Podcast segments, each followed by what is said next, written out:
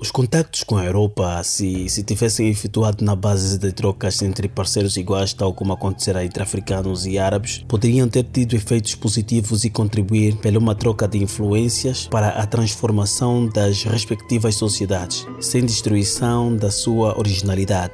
Tal não aconteceu e os efeitos foram essencialmente negativos. Do século XVI ao século XVIII, a África foi o teatro de um dos maiores genocídios que a história da humanidade conheceu.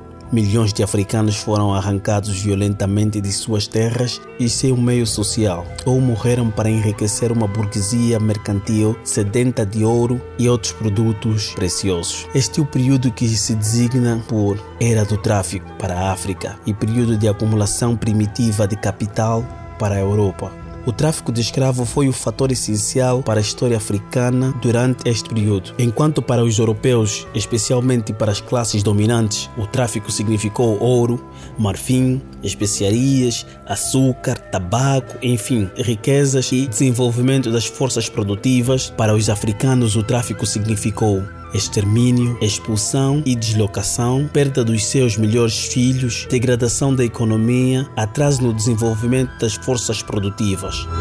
Porém, o tráfico não teria sido possível sem a participação de alguns chefes africanos como agentes dos mercadores europeus. Neste caso, o tráfico acelerou o processo de formação de classes e contribuiu para o reforço do poder de alguns estados e sua organização no plano militar, a não ser para uma minoria da população constituída pelas camadas exploradas chefes, aristocratas, traficantes. O tráfico não trouxe outra coisa senão miséria e destruição para o continente africano.